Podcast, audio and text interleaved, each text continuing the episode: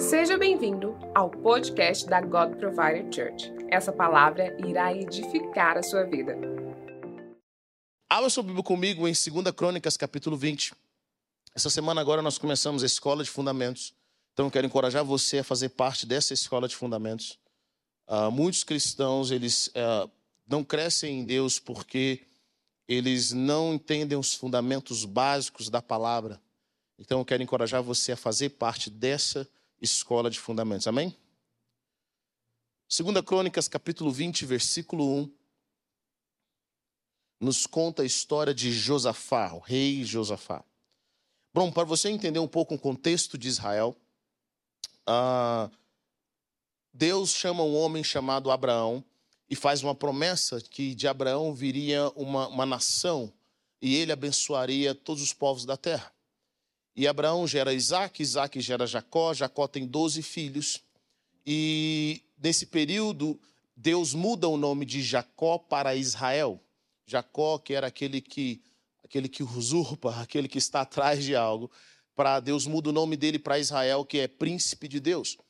E Jacó tem 12 filhos, e esses 12 filhos formam a tribo, formam o povo de Israel. Bom, esse povo de Israel vai para o Egito, e lá no Egito eles passam cerca de 400 anos, 430 anos. Deus liberta eles do Egito, leva eles para a terra prometida, e na terra prometida, debaixo da liderança de Josué, eles começam a tomar territórios. E quando Josué morre, Josué deixa, começa um processo de juízes, é por isso que nós entramos no livro de juízes. Depois do livro de juízes, nós temos o último juiz de Israel, é um homem chamado Samuel, que agora o povo decide, os filhos de Israel decidem, é, eles decidem ter um rei. E então o povo escolhe um rei, Deus escolhe um rei de acordo com o que eles queriam, um rei de aparência. O primeiro rei de Israel chamado Saul. Deus se desagrada de Saul então Deus escolhe um homem chamado Davi. Davi é segundo o coração de Deus e Deus faz uma promessa para Davi que Davi ele teria um descendente para sempre no trono de Israel. Davi tem um filho chamado Salomão que começa agora a buscar a Deus, mas na sua velhice Salomão se desvia do Senhor, se desvia dos propósitos do Senhor. Deus fica triste com Salomão e fala assim: Salomão, você reina sobre todo Israel, mas agora o próximo que vai vir depois de você não vai reinar sobre todo Israel. Eu vou dividir o reino. Então, alguns de vocês, quando vão ler a Bíblia, vocês vão ler Primeiras Reis, Segunda Reis, ou livro de Crônicas, você vai começar a perceber algo. Que depois de Salomão, o filho dele, um homem chamado Roboão, que não tem sabedoria alguma, ele divide, de alguma forma, acontece uma, uma transição no qual o reino é dividido. Dez tribos ficam para o norte, que chama o povo de Israel, você vai ler na Bíblia, e duas tribos ficam ao sul, que é o povo, que é o reino de Judá. Então o reino de, o reino de Israel se divide em dois. Ao norte é o reino de Israel, com dez tribos, e ao sul o reino de Judá, com duas tribos, governado pelos descendentes de Davi, de acordo com a promessa de Deus. Bom, esse homem que eu vou falar agora, talvez poucos de vocês conhecem, foi um dos reis de Judá, descendente de Davi, um homem chamado Josafá. Ele é o quarto rei de Judá. E aqui, ele, depois de ter muita guerra, os seus pais, eles guerreavam entre si, Judá e Israel guerreavam um contra o outro. Josafá foi um homem que amou o Senhor, ele temia Deus, mas ele tinha algumas coisas que eram interessantes. Ele tinha um dos seus erros, ele amava fazer alianças com pessoas que não amavam a Deus. Ele fez alianças com o pior rei de Israel, que um homem chamado Acabe, que teve a pior rainha de Israel, uma mulher chamada Jezabel. E quase que ele morre. Deus não deixou ele morrer porque um profeta viu o chamado de Deus na vida dele, porque ele tinha feito coisas boas. Quase que Josafá morre. Só que quando nós entramos em guerra que não é nossa, preste atenção no que eu vou dizer agora. Quando nós entramos em guerras que não é nossa, muitas vezes a tribulação que aquela pessoa está passando, Deus está querendo corrigir alguém, e nós nos aliançamos com quem Deus não quer com que nós nos aliançamos, Sabe o que acontece? A tribulação que está sobre a vida daquela pessoa passa para a gente. Está comigo ou não? Então, quando nós vamos ajudar alguém, nós temos que perguntar o que, que Deus está falando ali. Porque tem pessoas que estão colhendo.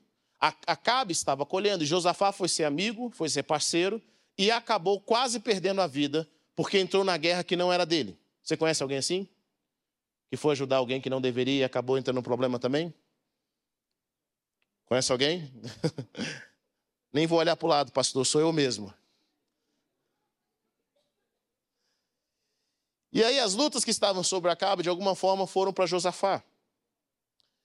E Josafá, em, em 2 Crônicas, capítulo 20, versículo 1, nos conta a história de algo que aconteceu com Josafá. E eu quero pegar algumas características de um homem de Deus, como Josafá era um rei, e ele lida com os seus problemas. E essa situação, como ele lida com os seus problemas, vai nos ajudar bastante nesse dia de hoje. Versículo 1: Depois disso, os Moabitas e os Amonitas, com alguns dos Meunitas, entraram em guerra contra Josafá. Então informaram a Josafá: um exército enorme vem contra ti de Edom, do outro lado do Mar Morto. Versículo 3. Alarmado, Josafá decidiu consultar o Senhor e proclamou um jejum, jejum em todo o reino de Judá. Reuniu-se, pois, o povo vindo de todas as cidades de Judá para buscar a ajuda do Senhor. Josafá levantou-se da Assembleia de Judá e de Jerusalém, no templo do Senhor, na frente do pátio novo, e orou. Amém? Até aqui. Vamos orar. Pai, nós queremos pedir que o Senhor venha com a tua presença nessa noite. Eu oro para que a realidade dos céus nos controle, a realidade dos céus esteja sobre nós nessa noite. Eu oro para que o espírito de sabedoria e de entendimento venha sobre os teus filhos. Pai, eu quero pedir que os anjos do Senhor cerquem esse ambiente nós desconectamos tudo aquilo que não provém do Senhor, que todos os pensamentos e que todas as emoções sejam levados cativos ao senhorio de Cristo. E eu repreendo nessa noite todo espírito de mudo e surdo, tudo que impeça os teus filhos de ouvir, de receber e de entender aquilo que o Senhor está dizendo. E eu quero repreender também nessa noite, Pai Celestial, toda cegueira espiritual, aquilo que prende os nossos olhos de ver como o Senhor vê, da forma como o Senhor vê. Pai, eu oro para que os anjos do Senhor estejam nesse lugar, para que teu espírito possa trazer sabedoria, possa trazer revelação, possa trazer discernimento. Senhor, nós estamos no teu nome, como nós cantamos o teu santo nome, é o nome que tem poder, o nome de Jesus tem poder, o teu nome liberta, o teu nome transforma forma. E eu peço nessa noite que o Senhor esteja conosco, ministrando aos nossos corações, pelo poder que é no nome de Jesus. Amém. Amém. Josafá se viu em uma circunstância no qual ele tinha os seus inimigos maiores do que ele, os moabitas e os amonitas. E Josafá, ele viu o perigo que, que, que havia nessa guerra, porque a, a, a ordem, a, a o que falaram para ele é que era um povo de um grande número, uma multidão vinha contra ele. Ele sabia do limite do seu exército, ele sabia das suas forças. Mesmo sendo Josafá, de acordo com a Bíblia, um homem que prosperou muito. Josafá criou fortalezas, de acordo com a palavra de Deus, ele enriqueceu bastante, Deus estabeleceu o trono dele. Mesmo Josafá sendo homem rico e poderoso, mesmo Josafá sendo homem que tinha criado estratégias que protegiam o seu povo, essa guerra que estava vindo contra Josafá era uma guerra que ele não conseguia vencer. As forças naturais de Josafá não conseguiria vencer. Mas Josafá era um homem humilde o suficiente para buscar a presença do Senhor. Alarmado, versículo 3, Josafá decidiu consultar o Senhor e proclamou o jejum em todo o reino de, de Judá. Josafá faz algo poderoso. Ele chega na presença de Deus e fala: Olha, eu estou alarmado com aquilo que vai acontecer, eu vou chamar todo o povo, e todas as pessoas vão jejuar diante do Senhor. Eles vão buscar a presença do Senhor, buscando aquilo que só Deus podia fazer. Quando nós estamos em circunstâncias daquilo que só Deus pode fazer, eu quero te dar hoje algumas chaves que vai te fortalecer. A primeira delas, quando você estiver numa circunstância que aquilo que só Deus pode fazer, entre na, entre na presença de Deus com humildade. Está comigo ou não? A palavra nos diz que Deus existe ao soberbo, mas dá graça aos humildes. Entre na presença de Deus com humildade. Deus não é nosso empregado, ele não é obrigado a fazer nada. Deus não é obrigado a nos ouvir. Mas a Bíblia nos diz que ele dá graça aos humildes. Deus está perto daqueles que têm, que têm um coração quebrantado. A Bíblia nos ensina também que antes da honra vem a humildade. O jejum é uma forma de nós nos quebrantarmos diante do Senhor. O jejum é uma forma de, no qual nós nos esvaziamos de nós mesmos e daquilo que está ao nosso redor para focarmos apenas nos céus, para focarmos naquilo que só Deus pode fazer, só Deus pode realizar. Quando nós jejuamos, nós estamos dizendo, Senhor, as forças naturais não me interessam, eu preciso de algo dos céus. O jejum nos deixa quebrantado, faz com que a gente busque a presença de Deus. Quando nós jejuamos, o nosso coração se abre para Deus. Quando você jejua, os seus sentidos físicos são fechados de alguma forma, mas os seus sentidos espirituais são abertos para receber de Deus. É um coração quebrantado. É alguém que chega na presença de Deus. Josafá faz algo poderoso aqui. Ele não só jejua, mas chama todo o povo para jejuar com ele.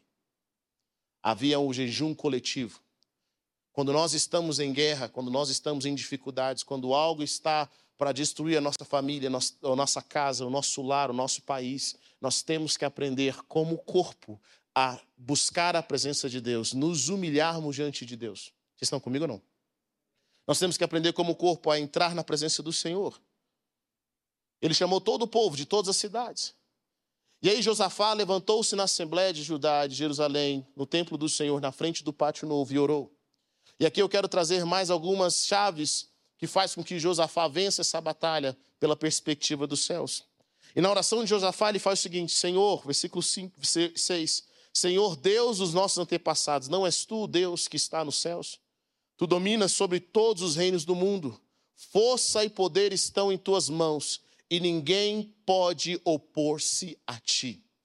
Primeira, segunda coisa que Josafá faz, primeira coisa que Josafá faz, ele jejua, ele busca a presença de Deus, ele se aquebranta, ele se humilha diante de Deus. Segunda coisa que Josafá faz é ele reconhece a grandeza e o poder de Deus.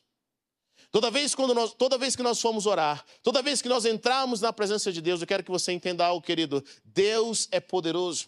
Deus ele pode fazer coisas extraordinárias. Ele entende, Josafá entende que Deus está acima de todas as coisas e que ainda que aquelas circunstâncias estejam contra ele, ele entende que o Deus todo-poderoso domina sobre os reinos do mundo. Será que você sabe que seu Deus é poderoso? Será que Deus é poderoso para você? Hoje, infelizmente, muitos cristãos não conhecem o poder de Deus. Eles não sabem o quão poderoso é o nosso Deus. Eles acham que Jesus é mais um Deus no meio de outros deuses. Eles acham que o nosso Deus é, é uma opção. Querido, Jesus não é uma opção, ele é o único caminho.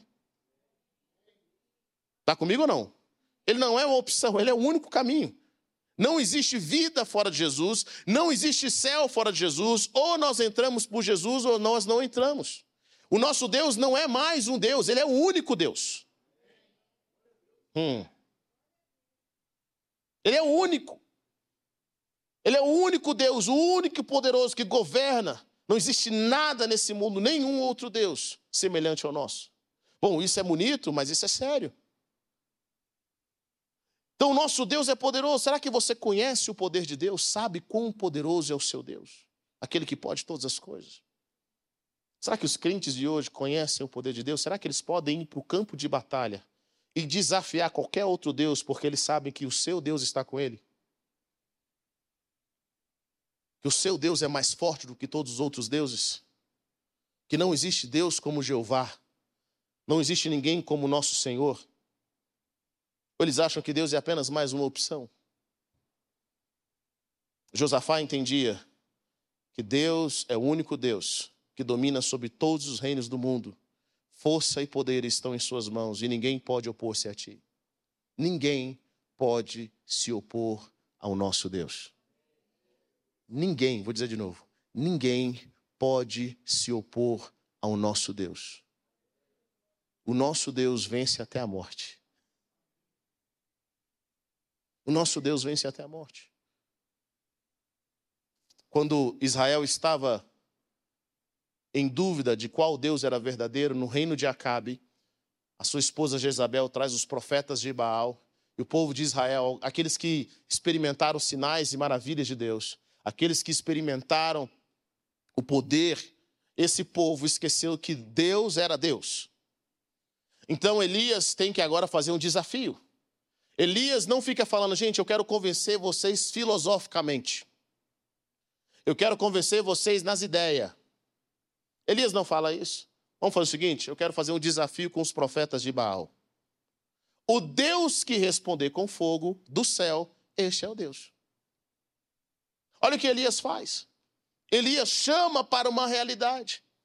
No campo das ideias, eu posso ter qualquer Deus, mas na realidade eu quero ver qual Deus que funciona. Está comigo ou não? No campo das ideias, querido, eu posso criar um Deus aqui agora, novinho para você. Eu quero ver se ele funciona. Eu quero ver se ele vai fazer acontecer. Se ele vai trazer fogo do céu, se ele vai libertar o cativo. E aí os profetas estavam lá, todo mundo adorando e buscando, então aceitaram os desafios, eram 400 profetas contra, contra, contra um homem só. E Elias falou assim: Vou deixar vocês irem primeiro, pode ir. Eles foram primeiro, clamaram, gritaram, choraram, fizeram tudo o que tinham que fazer. E Elias começa a zombar deles. Elias começa a dizer: Talvez Baal esteja dormindo. Gritem um pouco mais alto para ele ouvir. Depois Elias começa a falar assim: quem sabe ele foi, viajou? E eles gritavam ainda mais alto. Elias começa a zoar deles, ele começa a zombar daqueles profetas. E até que o momento que Elias fala assim: chega, deixa minha vez agora. No momento em que Elias levanta a voz, levanta o seu clamor, vem fogo do céu e consome o sacrifício. Sabe de uma coisa? Será que o Deus de Elias ainda é o nosso Deus? Será que Jesus ainda cura? Você teria essa ousadia? Ou você aprendeu que a sua religião, seu Deus é, é, é, Falar que o seu Deus é o único Deus é uma coisa muito errada? Será que você consegue confiar em Deus no campo de batalha? Nas dificuldades, nas circunstâncias no qual você está? Ou você quer ser político? Josafá não queria ser político. Ele sabia que o Deus que ele servia era o único Deus. Primeira coisa para nós vivemos em vitória no, nosso Senhor é entender quem é o nosso Deus. O nosso Deus é valente na batalha. Ele é poderoso. Quando o Senhor vem, a terra estremece, os ventos obedecem, os anjos cantam. Quando o Senhor se manifesta com o seu poder, querido, tudo que está ao nosso redor tem que entrar em ordem. Quando a presença de Deus chega, como estão entendendo o que eu estou dizendo, diga amém. Por isso que Jesus nos ensina a orar, primeiro dizendo: Pai nosso que estás no céu. Deus não está no meio do seu problema, Ele não é parte do seu problema, Ele está acima do seu problema. Ele vê tudo, Ele está acima de todas as coisas. Então, quando você for orar, não pense que Deus está no mesmo nível que força e poder que você tem. Deus não é vários eus, tá? Deus é Deus. O nosso Deus tem um nome, ele é poderoso, ele é forte em nós. E aí Josafá reconhece quem é o Senhor, o poder de Deus. E no versículo 7, ele diz: Não és tu o nosso Deus, que expulsaste os habitantes dessa terra perante Israel, o teu povo, e a deste para os descendentes do teu amigo Abraão? Eles a têm habitado nela, construíram um santuário em honra ao teu nome, dizendo: Se alguma desgraça nos atingir, seja o castigo de espada, seja peste, seja fome, nós nos colocaremos em tua presença diante desse templo, pois ele leva o nome, o teu nome, e clamaremos a ti em nossa angústia, e tu nos ouvirá e nos salvará. Terceiro ponto que eu quero trazer para você aqui, Josafá, quando vai orar. Primeiro, Josafá se humilha, ele chega diante do, do Senhor com o coração quebrantado. Segundo, Josafá reconhece quem Deus é a autoridade de Deus, o poder de Deus, o domínio de Deus. Terceiro, Josafá conhece a história. Ele conhece a promessa de Deus sobre Abraão e sobre aquele templo. Muitos irmãos vão orar, mas eles não conhecem as promessas de Deus. Eles não têm um embasamento bíblico para aquilo que eles estão pedindo diante de Deus. É por isso que o inimigo os engana, porque quando eles vão orar, o inimigo fala: Você não foi perdoado. E você não leu na Bíblia que você foi perdoado pelo sangue do Cordeiro? Você não leu na Bíblia que, foi, que a Bíblia nos diz que quando nós pedimos perdão, Deus nos perdoa, Ele nos purifica de toda a imundícia, Deus lava a gente dos seus pecados. Quando nós confessamos Jesus como Senhor e Salvador, nós nos tornamos nova criatura. Nós não lemos na palavra isso e o diabo continua trazendo mentiras, e então nós somos enganados. Mas quando Josafá ora, ele sabia da promessa de Deus. Primeiro, a promessa de Deus para Abraão. Segundo, ele sabia da promessa de Deus com relação àquele templo. Quando inauguraram aquele templo, anos atrás, Deus fez uma promessa: quando vocês orarem voltado para esse templo, eu vou ouvir a oração de vocês. Quais são as promessas de Deus para a sua vida? Quais são as promessas de Deus para a nossa nação? Quais são as promessas de Deus para essa cidade, para a sua família? O que, que Deus falou com você? Em momentos de dificuldade, você precisa relembrar as promessas de Deus. Estão comigo ou não? Anos atrás, eu lembro que quando eu estava nos Estados Unidos, eu comecei a orar e senti um pedido maligno contra a vida do meu irmão. Eu vi o diabo pedindo a vida do Lucas. E aí o diabo estava pedindo a vida do Lucas e de repente eu tinha sonhos em que o Lucas morria e de repente eu tinha aquele sentimento que eu ia perder alguém. Eu comecei a orar e quando eu fui orar eu falei: "Mas Senhor, lembra das tuas promessas. Lembra daquilo que o Senhor ia fazer na vida do Lucas, na nossa vida, no meu irmão. Eu não aceito o inimigo levar ele, não aceito. Eu comecei a orar. Querido, só porque você tem promessa não significa que o diabo não luta contra. Está comigo ou não? Olha, Heber, quem tem promessa de Deus não morre.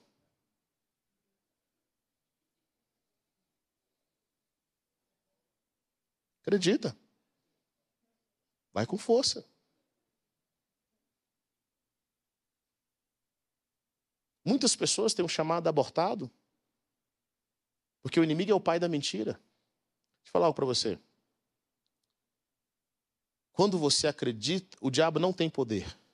Mas quando você acredita na mentira dele, você empodera para ele fazer as coisas.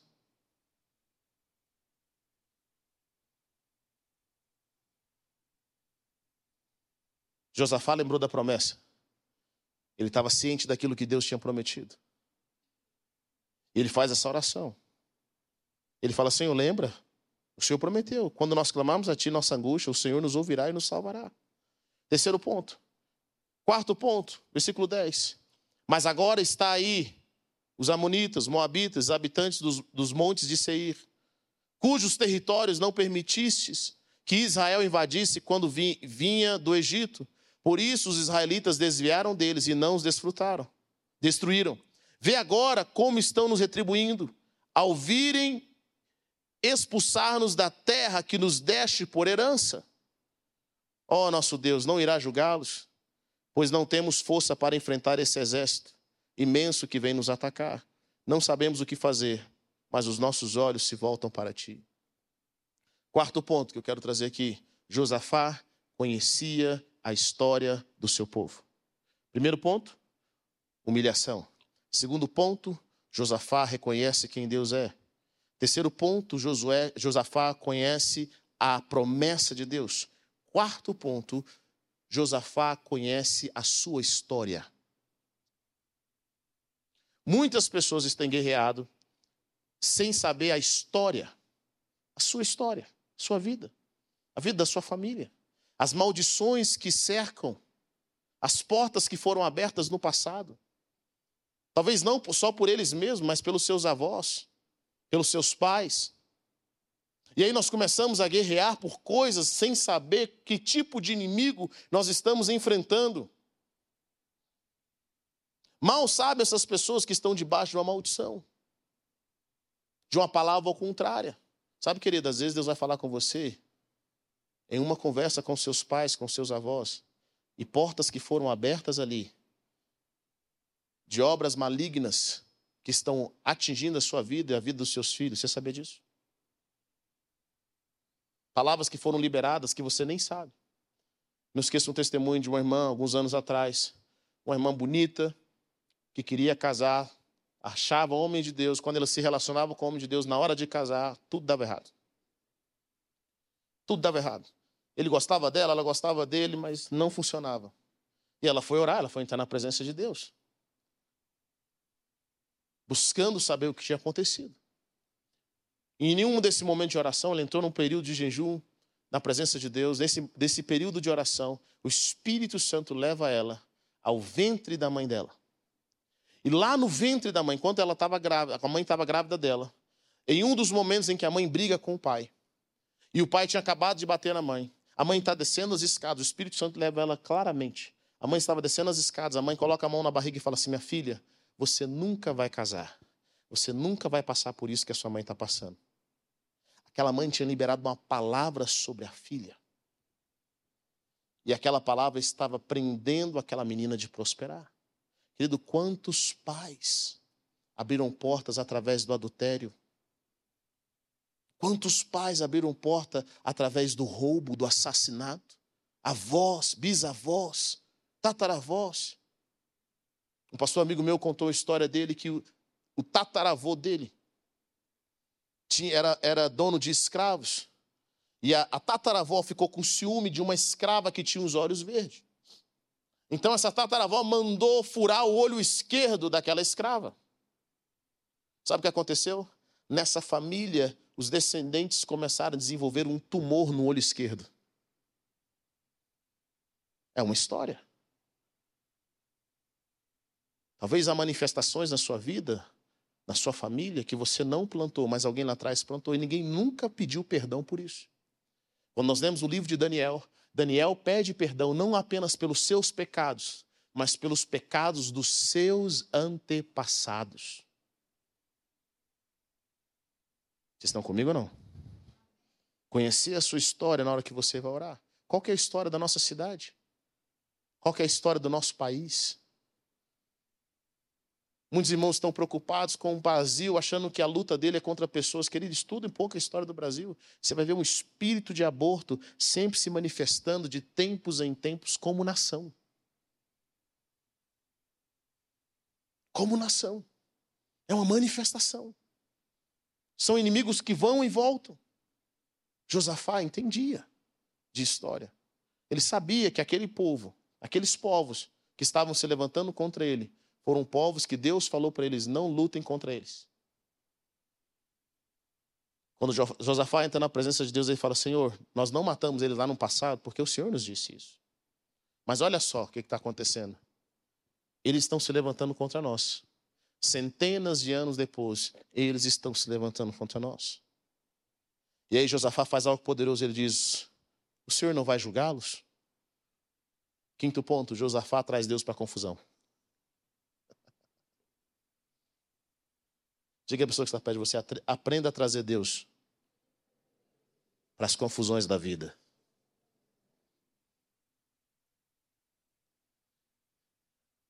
Josafá se humilha, reconhece quem Deus é, traz a, a lembrança de Deus as promessas, traz a lembrança de Deus a história do seu povo, e ele fala: e agora?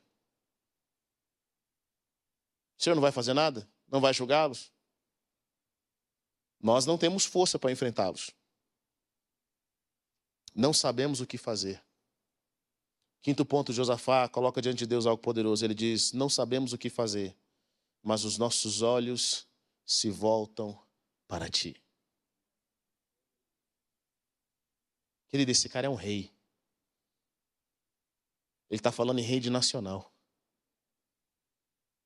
Se tem uma coisa que um político jamais pode fazer é falar, não sei o que fazer. Ele inventa. Estamos trabalhando para melhoria. Calma aí, gente. Está tudo certo, está tudo sob controle. Nosso, nosso time aqui vai está organizando, a gente tem umas estratégias. Josafá não faz isso. Josafá fala assim: nós não sabemos o que fazer. Olha a humildade dele. Sabe, Josafá sabia algo poderoso, ele não tinha força. Quantas vezes nós nos sentimos sem força para fazer algo, para enfrentar a circunstância, para ter a nossa vida transformada? É claro que aqui nessa igreja, graças a Deus, vocês sempre são muito fortificados. Ninguém aqui nunca levantou sem força, todo mundo está sempre vivo, alegre, com força para enfrentar as circunstâncias. Vocês não são como Davi, que falava assim: Deus me dá força, o Senhor é que me dá forças, o Senhor é que me reveste de forças. Aqui, graças a Deus, vocês nem precisam da força de Deus, é vocês mesmos que fazem, é ou não é? Querido, Josafá sabia que ele não tinha força. Quantas vezes nós levantamos sem força? sem ânimo, sem alegria, porque os nossos inimigos são maiores do que nós. É uma dificuldade que você olha e fala assim, cara, eu não sei nem por onde começar. Eu não sei nem o que fazer. Eu não sei nem qual atitude tomar. Você está sem força para levantar da cama. Mas eu amo o que Davi fala. Davi diz algo poderoso em Salmo 18, ele fala assim: Eu te amo, Senhor, minha força. Com meu Deus eu salto muralhas. Com meu Deus eu venço um exército Davi sabia que a força que ele tinha vinha de Deus. Sabe, querido, o Éber é fraco, mas você precisa me ver fortalecido pelo Senhor. Nós cristãos não somos as pessoas mais fortes do mundo, mas nós temos aquele que nos fortalece. E aquele que nos fortalece nos dá capacidade para vencer todas as circunstâncias da vida. Só que Deus só fortalece quem está diante dele com os olhos voltados e de joelho, buscando a resposta dele. É Ele que fortalece o cansado. Aqueles que esperam no Senhor renovarão as suas forças. Imagine, Josafá está nessa circunstância. Quero que você entenda um pouquinho sobre, sobre guerra. Nós aqui no Brasil, a maioria de nós, nunca passamos por uma circunstância no qual, como nação, nós somos ameaçados a deixar a nossa casa os nossos negócios, tudo aquilo que nós investimos, o nosso dia a dia. Nós nunca passamos por isso. O risco aqui era real. Josafá não está orando para Deus, Senhor, sabe, me dê uma ajuda nas minhas finanças. Não, ele está falando, Senhor, se esses caras invadirem aqui, eu vou ser morto, os pais de família vão ser mortos, os filhos vão crescer escravos, as mulheres viúvas, as mulheres vão ser estupradas, o nosso dinheiro, os nossos recursos vão ser perdidos, a nossa casa vai ser destruída. Querido, uma guerra é uma guerra. Muitos de nós estamos em uma guerra, só que nós não sabemos disso. Que guerra é essa, pastor? É uma guerra pela sua família, é uma guerra pelo seu casamento, é uma guerra pelas suas finanças, pela sua vida com Deus. Existe uma guerra. A guerra pela vida dos seus filhos. Uma guerra espiritual acontecendo, uma guerra emocional, uma guerra por seu destino. Esse momento aqui, se Josafá não tivesse clamado, ele teria sido morto. Nós estamos numa guerra pelo futuro da nossa nação, pelo futuro da nossa cidade, constantemente. Josafá entende isso, ele busca a presença de Deus. Ele sabia da seriedade. Ele fala: Os nossos olhos estão no Senhor. No versículo 13, a Bíblia nos diz: Todos os homens de Judá, com as suas mulheres e seus filhos, até os de colo, estavam ali em pé diante do Senhor. Versículo 14. Então, diga comigo, então, o Espírito do Senhor veio sobre Jaziel quando nós nos posicionamos para ouvir de Deus, Deus também se posiciona para nos responder. Algumas pessoas querem resposta de Deus, mas nunca perguntaram nada para Ele. Nunca pediram.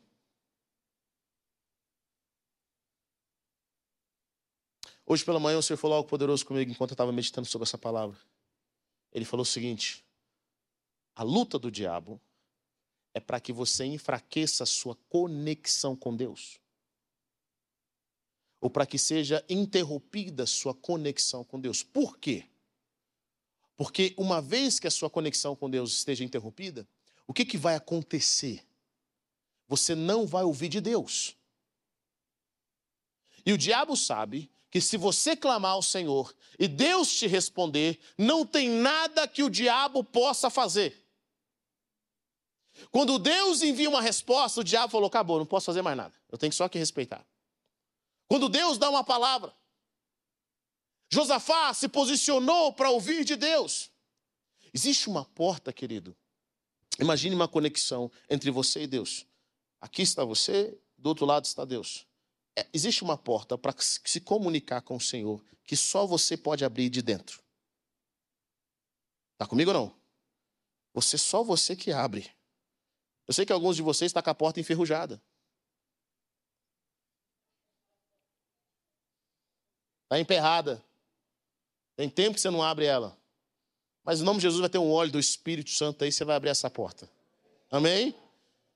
Deus está esperando você chamar ele lá. Ele fala assim: ele vai abrir aqui, você abre essa porta. Quando você abre, a porta de Deus já está aberta para você, saber disso? E aí ele quer responder, ele quer participar, mas ele só participa daquilo, daquilo que nós chamamos. Ele quer fazer parte. O Espírito veio, o Espírito do Senhor veio sobre Jaziel, um dos descendentes de Asaf. E ele disse: Escutem todos os que vivem em Judá e em Jerusalém. E o rei Josafá, assim diz o Senhor a vocês: Não tenham medo, nem fiquem desanimados por causa desse exército enorme, pois a batalha não é de vocês, mas de Deus.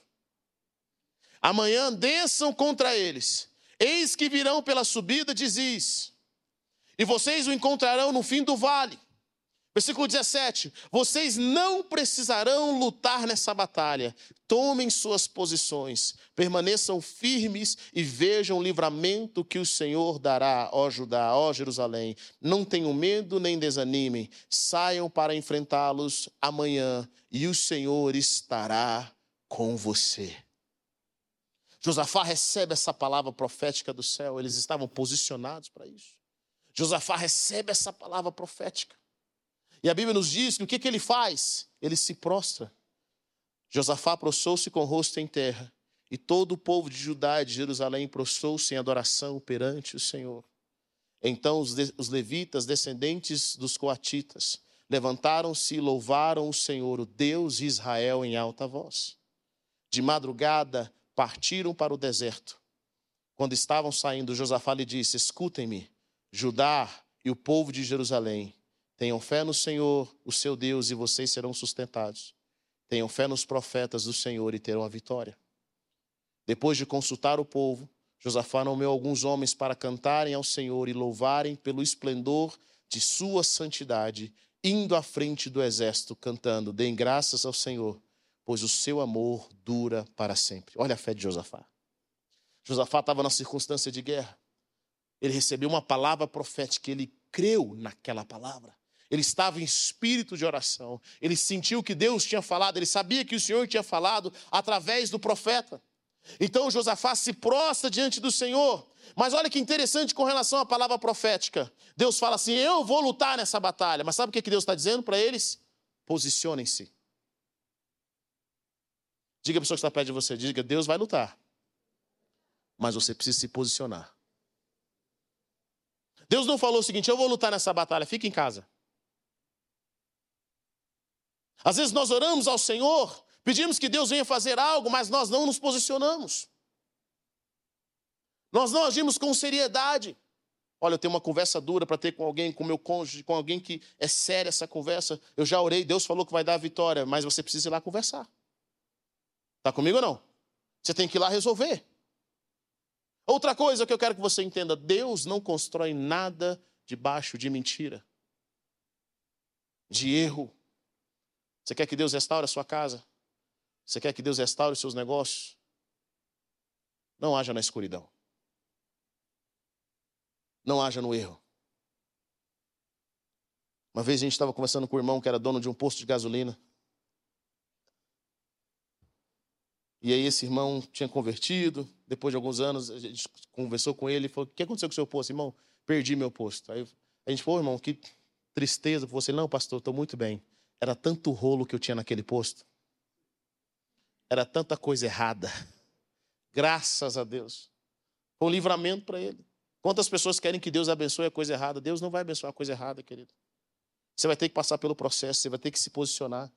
O povo teve que sair da sua casa e ir para o campo de batalha. Eles tiveram que se posicionar. Se posicione. Se posicione em oração. Tenham conversas francas. Saiba que quando você busca o Senhor, o Senhor vai na frente. O Senhor vai direcionar. E algo poderoso que Josafá faz aqui. Ele coloca os homens, os levitas, na, na frente do tabernáculo, na frente do exército. E eles foram louvando ao Senhor. Versículo 22, eu quero que você leia isso. Quando começaram a cantar e a entoar louvores, o Senhor preparou emboscadas contra os homens de Amon, de Moabe, e dos, e dos do monte de Seir, que estavam invadindo Judá, e eles foram derrotados. Quando nós temos uma palavra e começamos a louvar o Senhor, Deus guerreia ao nosso favor. Ele se levanta a nosso favor. A Bíblia nos diz que os amonitas e os moabitas atacaram os dos montes de Seir para destruí-los e aniquilá-los. Depois de massacrarem os homens de Seir, destruíram-se uns aos outros. Quando os homens de Judá foram para o lugar de onde se avista o deserto e olharam para o imenso exército, viram somente cadáveres no chão. Ninguém havia escapado. Então Josafá e os seus soldados foram saquear os cadáveres e encontraram entre eles grande quantidade de equipamentos e de roupas, e também objetos de valor. Passaram três dias saqueando, mas havia mais do que eram capazes de levar. Querido, cada inimigo que nós destruímos, existe uma recompensa atrás dele. Para cada inimigo que nós destruímos, que se levanta contra nós, e nós nos levantamos, cada inimigo da sua fé, inimigo da sua família, cada inimigo que nós derrotamos, existe uma recompensa, existe uma vitória. Golias foi um inimigo, mas atrás de Golias estava uma recompensa. Como estão entendendo o que eu estou dizendo? Talvez você olhe para os seus inimigos e fale assim: meu Deus, por que, que eu tenho um inimigo? Deus está falando, eu estou te mudando de fase. É uma oportunidade. As circunstâncias que você está vivendo no seu casamento, na sua família, no nosso país, cada inimigo que nós destruímos é uma oportunidade. Eles vieram contra o povo de Israel, mas Deus os derrotou. E essa derrota produziu despojos. Eles receberam uma recompensa. Eu sinto que o Senhor hoje está nos chamando para enfrentar as coisas como elas verdadeiramente são, pedindo ajuda do alto, ajuda da presença dele. Eu sinto que o Senhor nessa noite está nos ensinando os passos de Josafá, para que nós possamos declarar que só o Senhor é Deus. Querida, talvez vocês estejam se entregando aos seus inimigos. Você olha para um lado e olha para o outro e tem buscado a ajuda de homens. Eu quero dizer algo para você, querido. Homens não podem nos ajudar mais do que Deus pode. Não adianta as pessoas terem pena de você. Sabe, tem gente que quando está com problema vai para a internet. Vai contar a dor dele na internet. O que, que eles vão resolver para você, querido? Conta para o Senhor. Se humilha na presença de Deus. Busque. Chegue na presença e fala: Senhor, eu preciso da tua ajuda, eu preciso da tua direção. E para concluir, versículo 29. O temor de Deus veio sobre todas as nações quando souberam como o Senhor havia lutado contra os inimigos de Israel. E o reino de Josafá manteve-se em paz, pois o seu Deus lhe concedeu paz em todas as suas fronteiras. Quando nós vencemos os nossos adversários pela mão do Senhor, o temor do Senhor vem sobre todas as pessoas. Muitos vão olhar para aquilo que Deus está fazendo na nossa vida e vão testemunhar que só o nosso Deus é o Deus verdadeiro. Vocês estão comigo ou não? Eles vão olhar e vão falar: realmente, Deus é poderoso. Deus é poderoso. Ele é poderoso para fazer. Ele é poderoso para modificar, ele é poderoso para realizar sinais e maravilhas. Obrigado por ter ouvido até o final. Acesse o nosso canal e tenha acesso a mais ministrações.